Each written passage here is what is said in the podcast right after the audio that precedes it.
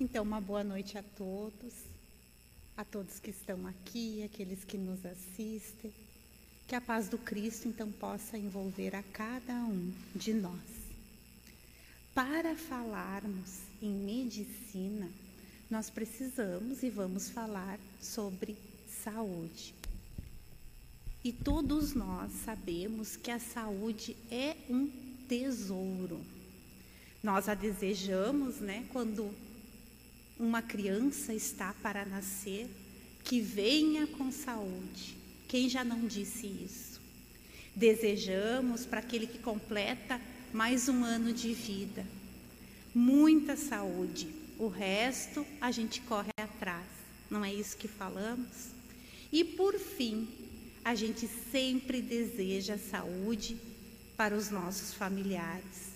Que Deus ajude, que tenha muita saúde e que nunca adoeça.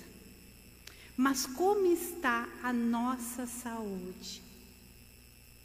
Hoje é o convite para isso. O que, que nós temos feito por ela?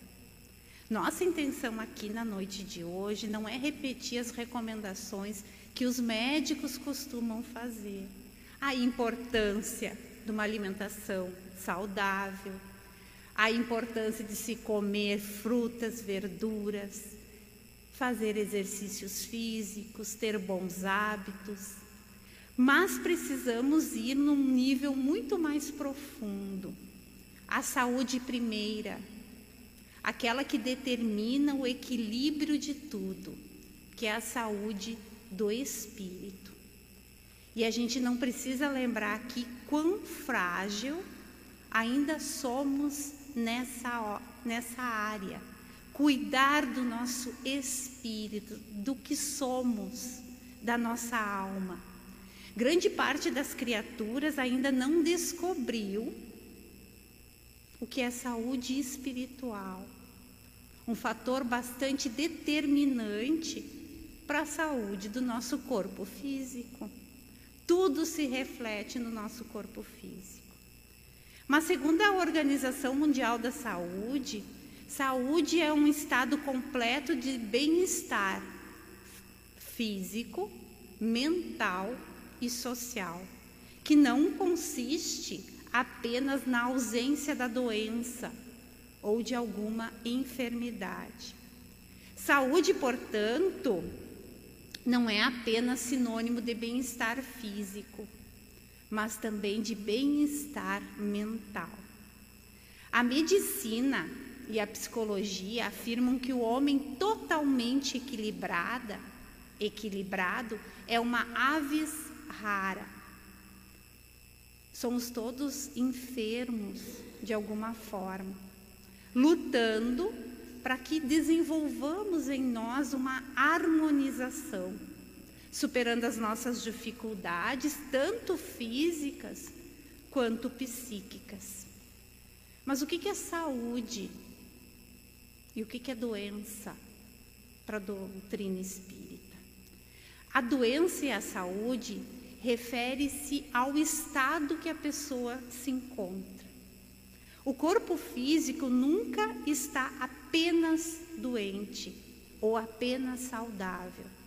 Nele se expressam as informações do espírito. E o corpo humano deve o seu funcionamento ao espírito que o habita. Quando as várias funções corporais se desenvolvem em conjunto, dentro de uma harmonia, ela se encontra num estado que a gente denomina saúde. Se uma função falha, comprometendo a harmonia do todo, então falamos que o corpo se encontra num estado de doença. A doença, então, é essa perda que nós temos da harmonia. E essa desarmonia acontece em nível de consciência que é a parte espiritual do ser, enquanto que o corpo é a forma em que essa desarmonia se apresenta. E procurando uma forma de silenciar essa tentativa de comunicação entre o corpo e o espírito, medicamentos, a gente se utiliza de medicamentos para acabar com esses sintomas. Mas muitas vezes a gente nem percebe quem gerou isso tudo e que deu causa a esse sofrimento. Para se darem conta de onde está a causa, a causa inicial, médicos e pacientes precisam aprender não apenas a perceber o que, que é visível, que é a dor, mas também identificar o que está escondido dentro de nós, que é a nossa parte espiritual. Médicos, volto a falar, e pacientes precisam aprender a perceber aonde está a causa da dor, a causa do sofrimento. Os médicos, porque eles têm um papel muito importante nisso tudo, de orientação.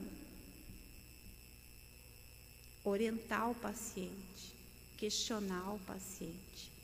Se não souberem o que, que é a causa disso tudo, eles só vão tratar as consequências, porque no corpo apenas aflora as consequências. A causa principal está onde? No espírito. E os pacientes, porque eles têm um papel importante? Porque eles precisam se conhecer, eles precisam refletir e entender todo esse processo. O espírito adoentado, ele reflete no corpo que reflete os sintomas dessa doença espiritual. E isso deve acontecer para que o paciente seja responsável pela sua cura. A cura nunca vem de fora. A cura é um processo interno, de dentro para fora. Então vamos ver como tudo isso acontece e o perispírito ele tem um papel bastante importante, importante nessa dinâmica. A gente, quem é frequentador da doutrina espírita, quem vem às casas espíritas, estudante, sabe que nós somos formados pelo corpo, pelo perispírito e pelo espírito. Perispírito é esse corpo semimaterial, esse intermediário entre o corpo e o espírito. Ele é matéria, mas uma matéria mais sutil. Então, esse invólucro semimaterial, servindo então de manifestação do espírito no plano espiritual, quando desencarnamos, o espírito continua junto com o nosso espírito, é ele que dá forma ao nosso espírito, constituindo de fluidos próprios. Então, ele é formado de fluidos próprios do mundo aonde ele estagia. E o perispírito também serve de ligação entre o espírito e o corpo físico, quando esse está encarnado. Então nós agora estamos somos espírito, o perispírito se encontra em nós e o nosso corpo físico. Então o perispírito ele é preexistente. Ele existe antes do nosso corpo e sobrevive à morte do nosso corpo material. E ele transmite, aqui que está o ponto, ó, ele transmite as vontades do espírito ao corpo físico e as impressões que o corpo tem ao nosso espírito. As nossas qualidades, os nossos defeitos, nossos abusos, nossos vícios de existências anteriores ficam registrados no nosso perispírito. Podemos dizer assim de uma forma bem simbólica que o perispírito recebe todas as nossas impressões. É o nosso PC, é a nossa memória. Fica ali registrado tudo ali. E isso tudo vai reaparecer no corpo físico né? Eu falei aqui defeitos, abusos, vícios, em forma de enfermidade e moléstias. Aflora dessa forma. Podemos também, ao longo desta encarnação, não é tudo que vem de vidas passadas, desenvolver doenças, doenças em decorrência dos nossos excessos, a nível corporal, né? A gente pode falar do tabaco, do cigarro, do álcool, das drogas, do sexo descontrolado, do excesso de alimentação e também a nível espiritual, o orgulho, a vaidade, o egoísmo, os ciúmes, o desrespeito, a incompreensão. Isso são tudo situações que ficam registradas em nós e que a gente precisa buscar a cura. Porque mais cedo ou mais tarde isso vai vir como forma da gente aprender, da gente superar, porque senão vai virar uma doença, vai virar uma enfermidade. Inúmeras almas já nascem adoentadas, com componentes psíquicos enfermiços, com débitos de vida passada que nessa vem de alguma forma e já aflora desde a pequena idade. As doenças são frequentemente um reflexo do nosso estado interno, da nossa intranquilidade emocional. Há uma experiência bastante conhecida no campo da psicologia, conhecida como estômago de Tom. Essa experiência foi realizada por um professor da Universidade de Cornell, na, em Nova York, e ele então, tomando conhecimento de um problema que um certo garoto, que na época tinha nove anos, Tom, que queimou seriamente o seu esôfago comendo mariscos, mariscos escaldantemente quentes, e ele machucou o esôfago dele, e isso então impediu que ele ingerisse alimentos líquidos pelo esôfago. E uma, então, incisão foi realizada no seu abdômen e uma abertura foi criada cirurgicamente em seu estômago. E ele foi submetido a uma operação, isso tudo numa operação. Contudo, ele não conseguiu. Ele passou mal durante a cirurgia e a cirurgia então ficou pela metade. Não conseguiram então fazer todo o processo. Desde aquele dia então ele viveu com uma grande abertura aqui no estômago dele.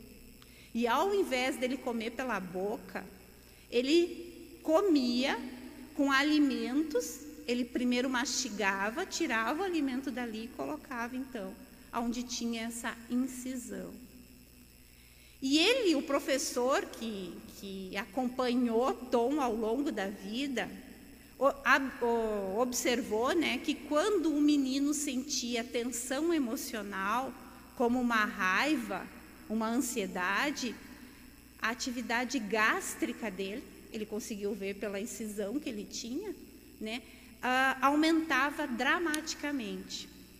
E já nos momentos que o menino sentia uma certa tristeza, até né, ele desenvolveu uma, uma depressão. Então, quando essa depressão se tornava bastante intensa, a tristeza, né, tudo, acontecia que a secreção dos sucos gástricos, os movimentos estomacais e o fluxo sanguíneo diminuíam.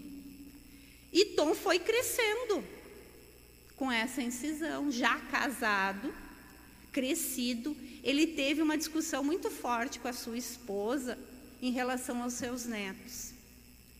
E nisso, ele então olhou e observou o seu estômago no espelho. E ele notou que as suas membranas se tornaram bastante inflamadas e entumecidas. E a discussão causou até mesmo um sangramento. Com essa experiência, tornou-se bastante claro que havia uma relação muito intensa né, entre o estômago de Tom e seu estado emocional. Tom depois ficou e ao longo da sua vida ele foi, ele serviu, né, de inúmeros estudos, mas científicos, que provaram então essa interação entre os nossos sentimentos, as nossas, as nossas emoções e o nosso corpo físico. E a medicina, ela vai chegar nesse consenso, ela já, ao longo da história, ela já começou a nos ver de uma forma diferente, né? porque hoje alguns médicos, alguns estudos, algumas posturas já nos percebe de uma forma diferente que a gente não é só uma massa, que nós não somos só um corpo.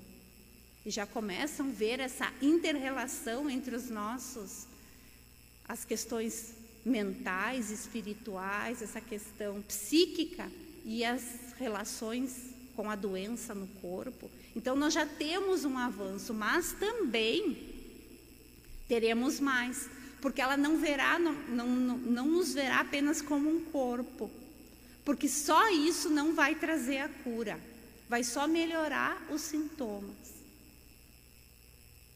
Mas isso vai melhorar e vai ser aprimorado. E nós, que temos o alcance da doutrina espírita, ela nos ensina que a doença, embora às vezes triste, desagradável, dolorosa, ela muitas vezes é o caminho que o ser humano tem para obter a cura. A cura do quê? Do espírito. Quanto maior for a nossa compreensão sobre isso, maior será o aproveitamento das situações, daquilo que nos acontece.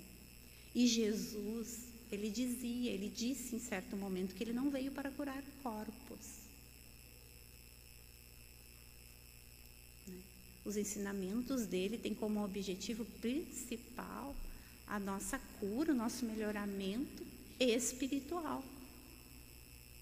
E a cura vai acontecer quando a gente incorporar intimamente, espiritualmente, aquilo que está faltando em nós aquilo que está faltando. Quando a nossa consciência se expandir e a gente perceber e nos ver, né? Porque muitos de nós também não nos percebem como esse ser trino, né? Espírito, perispírito e corpo, quando nos percebermos como alma, percebermos a continuidade da vida, que não vivemos só uma vez, quando nós entendermos todo esse contexto, a cura vai acontecer. E quando também e principal a gente desenvolver valores como a paciência, a humildade, a bondade, a tolerância, a caridade e o amor. Isso são características de uma consciência desperta de uma unidade perfeita e do perfeito entrosamento entre o homem e Deus. Esse é o caminho da cura. Aí muitos vai dizer, mas eu tenho que desenvolver tudo isso. Essa encarnação eu não consigo, eu não consegui até agora. Nos é proposto, né? Então quem sabe a gente desenvolva uma uma dessas virtudes Né? A gente não consegue todas que eu desenvolva, mas essa uma atitude, uma virtude, eu traça nos meus pensamentos, nas minhas ações, na minha convivência, nas minhas trocas. Que eu seja bondoso todos os momentos, se eu decidir pela bondade. Alguns fatores é bem importante na busca dessa cura, desse melhoramento né? Como a gente falou, ela não vai vir de fora. Nós, pacientes, né? se todos nós temos algo a curar, espiritualmente ou do corpo, nós somos pacientes. É o agente responsável pela cura. O papel principal é nosso. O médico, né, nós vamos usar a medicina humana, porque a medicina humana houve uma permissão para isso, ela nos ajuda e muito, e muito. Ela nos dá a condição para que a gente consiga, a condição física para que a gente consiga refletir, pensar diante de tudo aquilo que a gente está passando, mas cabe a nós esse processo. Modificar hábitos. Hábitos que a gente pode dizer assim, ó, potencialmente insalubres. O que está contribuindo para o meu problema de saúde? Sabe que é bem fácil tomar um comprimidinho e achar que ele vai resolver tudo. Mas vai resolver até quando? Porque não se obtém cura somente tomando. É importante, é necessário, mas a cura, como a gente falou, vai, vai acontecer de forma interna para o externo. Então, precisações profundas, se realmente a gente está querendo se curar. Cada pessoa é responsável pelo seu, pela busca do seu equilíbrio, da sua harmonia. E o espiritismo auxilia e muito no tratamento, porque ele nos apresenta novos valores. Ele nos convida a educar o nosso espírito, nos fornece novas perspectivas para a vida, nos oferece uma visão mais ampla das oportunidades, nos apresenta como um ser completo, nos mostra que a gente pode fazer essas mudanças, que temos condições, que temos amparo para isso. Muitos de nós já apresentam hábitos melhores, mais saudáveis. Às vezes a gente precisa de um acontecimento um tanto traumático, um diagnóstico de uma doença grave, às vezes uma situação, né, como um acidente, para a gente se dar conta da importância dessa cura real. Mas é necessário a mudança, o encontro conosco mesmo. Muitos daqueles que foram curados por Jesus não obtiveram a cura real. Eles voltaram depois a adoecer. Porque não buscaram essa cura íntima, a cura do espírito, e voltaram a pecar, voltaram a fazer as coisas erradas. Né? Jesus sempre dizia: Tua fé te curou, vá e não tornes a pecar. Então a tarefa não é só obter a cura física. Nós temos que fazer a outra parte. O médico do, do futuro, então, vai combinar esse conhecimento científico e o conhecimento espiritual, a fim de promover, então, a cura em todos os níveis.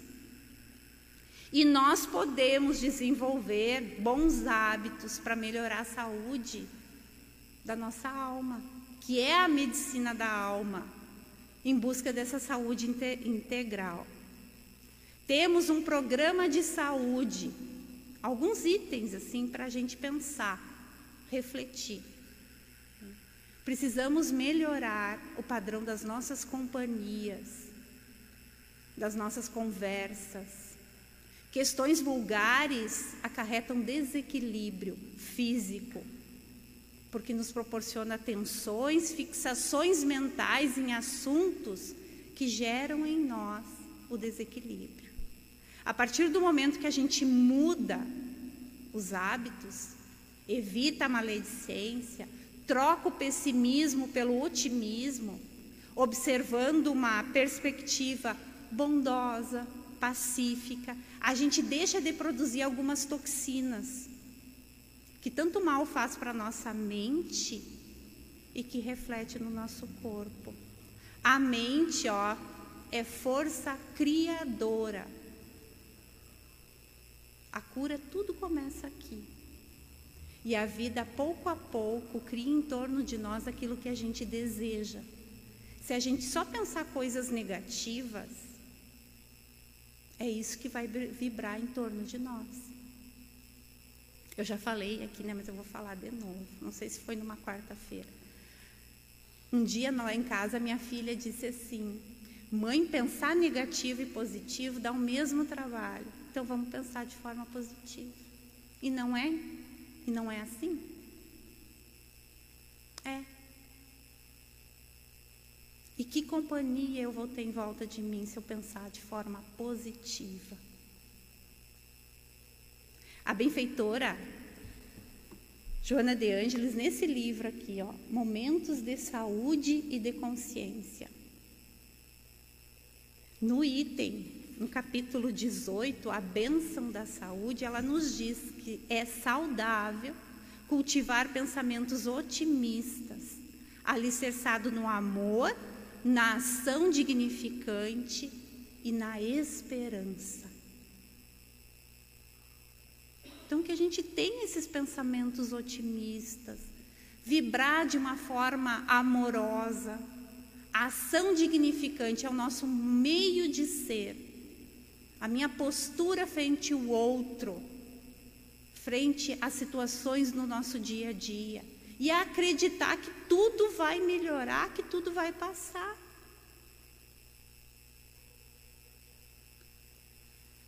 Um dia Chico pediu para Emmanuel que ele pedisse, ele estava passando por situações bem difíceis, que ele pedisse para Maria de Nazaré uma mensagem consoladora, algo que acalentasse o coração dele nos momentos difíceis.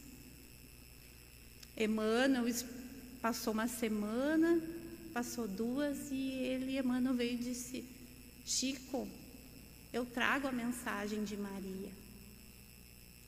E, o, e aí ele disse: Ela mandou te dizer, isso também passa. Aquela frase famosa que muitas vezes a gente ouve e vê, né? Então, se a gente passa por momentos difíceis, isso também passa. Às vezes a gente não obtém corpo, a cura do corpo físico, a gente não consegue superar uma doença, mas e aqui dentro? Será que nós não estamos saudáveis? Será que a gente não obteve a cura do espírito?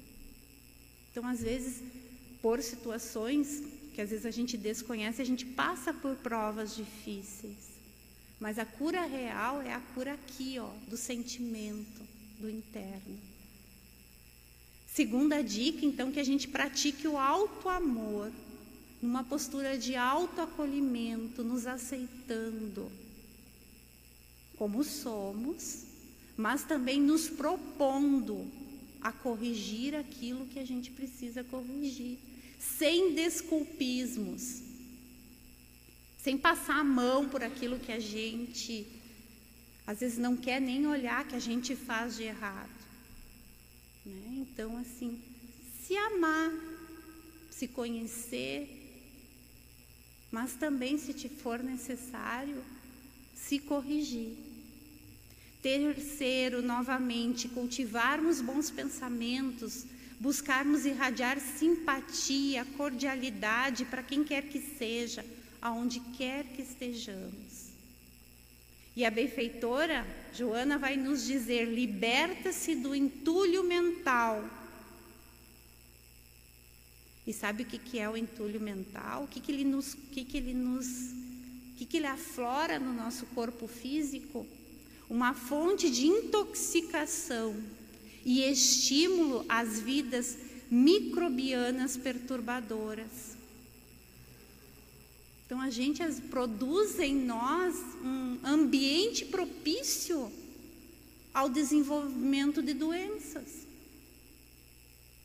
Por quê? Porque a gente pensa, a gente fica fomentando essas situações ruins, pesadas, negativas na nossa mente, no nosso pensamento. Então, liberta-se do entulho mental. A gente precisa ver também o outro não como adversário, mas sim como irmãos da vida. Desejar o bem para quem quer que passe por nós, mesmo que a gente não concorde, mas devemos respeitar. Se tudo começa em mim, quando eu desejo o bem para o outro, eu me envolvo nessa psicosfera do bem, do amor. Quarta sugestão, a oração. Sempre a oração. E é a melhor forma da gente elevar os nossos pensamentos quando estivermos aflitos, sobrecarregados, negativos. E é uma maneira também da gente pedir auxílio para o nosso espírito protetor, que está sempre pronto para nos ajudar, nos envolver, nos intuir. Às vezes a tua respirada mais longa é o momento necessário, é o momento propício para a espiritualidade conseguir nos ajudar, nos intuindo.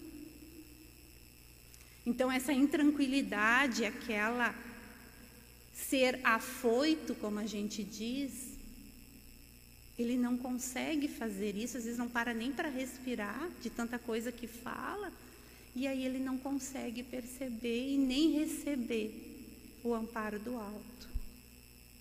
Uma prece feita com o coração muda radicalmente o padrão dos nossos pensamentos, permitindo então que a gente receba esse auxílio. Outro item de muita importância é o trabalho no bem.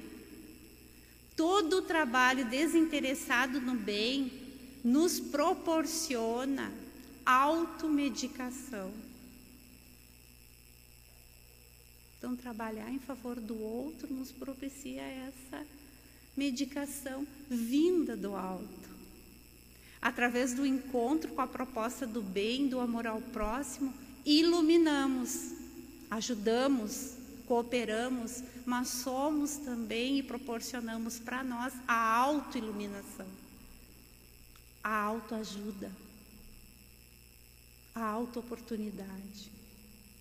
A verdadeira saúde, então, não se restringe apenas à harmonia e ao funcionamento dos órgãos, mas sim à serenidade íntima, ao equilíbrio emocional. E a gente vai ficar até mais bonita, mais bonito, porque isso vai refletir no nosso corpo. A beleza do nosso ser, do nosso espírito. Podemos estar plenos, embora com alguma dificuldade orgânica, mas isso tudo vai acontecer de dentro para fora, essa reparação. Ou a gente pode se encontrar nesse desequilíbrio que nada vai nos ajudar. Então, que a gente busque essa saúde integral.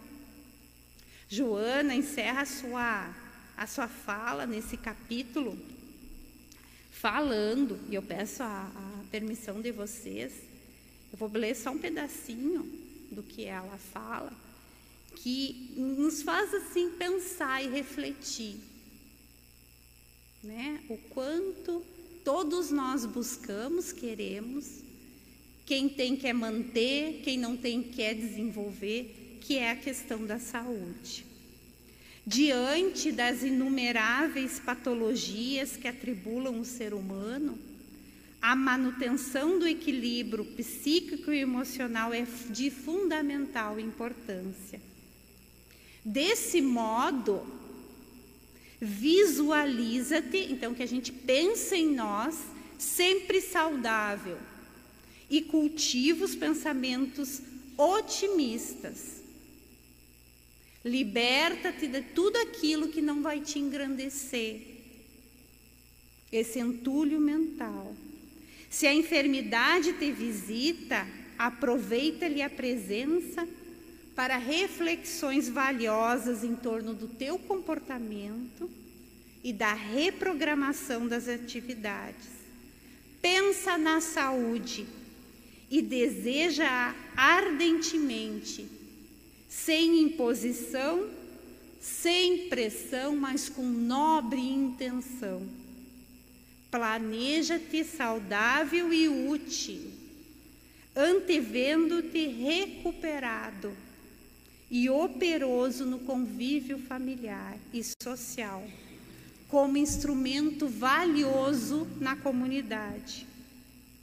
E aí ela diz: vincula-te à fonte generosa do qual pronamam, promanam todas as forças e áureos recursos necessários ao teu reequilíbrio. Reabastece o departamento mental com pensamentos de paz, de compaixão, de solidariedade, de perdão e de ternura, envolvendo-te emocionalmente com a vida, de forma a te sentires nela integrado, consciente e feliz. Vejam, é todo um padrão mental que a gente deve buscar ter, que a gente deve se permitir viver. Todos nós temos a capacidade de proceder e de fazer essa autocura. Mas a gente tem que tomar alguns passos, reacender e nos lembrarmos também dessa fonte generosa que é Deus. E se por algum momento a gente fazer tudo que está ao nosso alcance, mesmo assim a gente permanecer doente, enfermo, que a gente saiba também agradecer a Deus, ampliando os nossos horizontes, porque talvez nós tenhamos algo para ser resgatado e que a gente possa seguir em paz, confiante de que tudo tem um objetivo, que tudo tem um porquê, que talvez a gente não entenda nesse momento mas a gente vai entender, a gente vai compreender. Esse livro traz em cada capítulo uma mentalização, um mantra, aquelas palavras, aquelas frases que a gente deve, que a gente pode, durante o dia, pensou alguma coisa negativa, a gente pode usar como um instrumento da gente elevar o nosso padrão vibratório.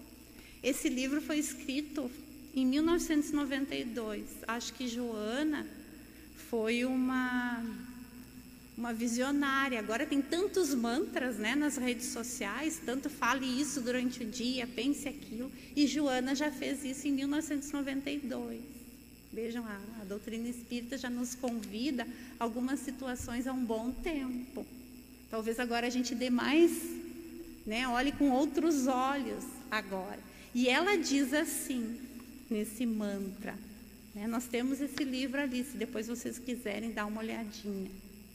A vitalidade divina se derrama sobre mim e auro em excelente disposição emocional. Liberto-me das cargas tóxicas do desgaste psicológico, mágoas, ódios, ciúmes, vinganças, invejas, amarguras Sou de procedência saudável. A doença é acidente de percurso que me não impede a marcha. Sadio e confiante avanço, vitalizado pelo hálito da fonte geradora da vida. Da vida. Então o convite é sempre para que a gente possa ascender acender. Para isso, cabe a nós essa, essa proposta de limpeza interna, nos deixando viver e prosseguir sem esses entulhos, essas situações que nos diminuem, para que a gente possa desenvolver tudo aquilo que a gente veio para isso, que a gente veio para crescer, para nos melhorar e principalmente para que a gente venha, veio, a gente veio aqui principalmente para desenvolver o amor. E o amor ele resume tudo. Que a gente possa então se permitir a vivência do amor em todos os momentos da nossa vida. Obrigada pela atenção de todos.